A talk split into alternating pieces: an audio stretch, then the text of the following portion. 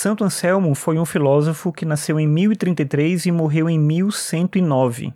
Ele foi bispo da Cantuária e por isso em muitos textos, livros, você vai ver ele sendo mencionado como Anselmo de Cantuária.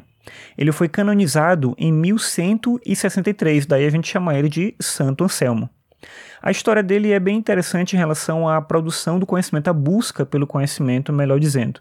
Quando ele tinha 23 anos, ele foi para a França para estudar e ele foi estudar, obviamente, dentro da igreja. Naquele momento, era a igreja, com suas grandes bibliotecas, com seus monges e mosteiros, que produzia conhecimento, ou que produzia a maior parte do conhecimento na Europa.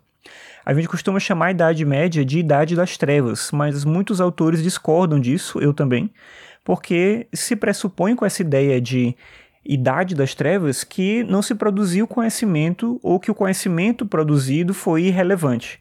E, na verdade, muito conhecimento foi produzido. As primeiras universidades, no modelo como a gente conhece hoje, foram criadas durante a Idade Média. A Universidade de Bolonha, na Itália, a Universidade de Paris, a Universidade de Oxford, todas foram criadas durante esse período.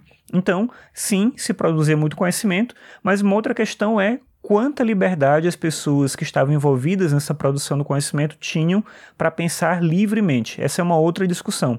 O próprio Santo Anselmo era um filósofo dentro da igreja e não se eximiu de pensar por conta própria. É claro que o pensamento dele, sendo um pensamento voltado para a defesa dos ideais da igreja, ele não encontrava tanto, tanta resistência assim.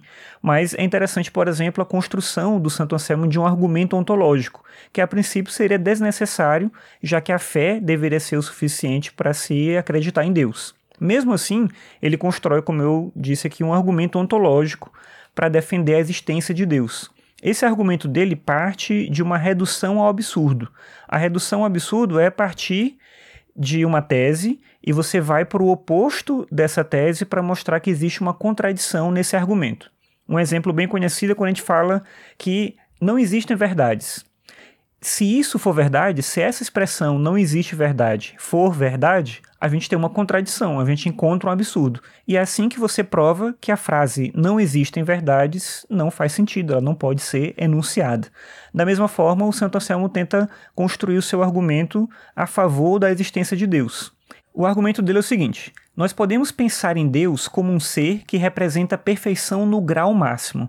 E a gente pode duvidar de que esse ser exista realmente, ou seja, ele seria apenas fruto da nossa imaginação.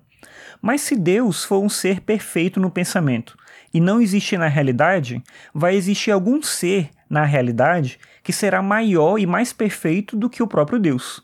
E isso seria impossível, porque afinal o conceito de Deus é o conceito de um ser que é perfeito no grau máximo. Logo, Deus necessariamente existe.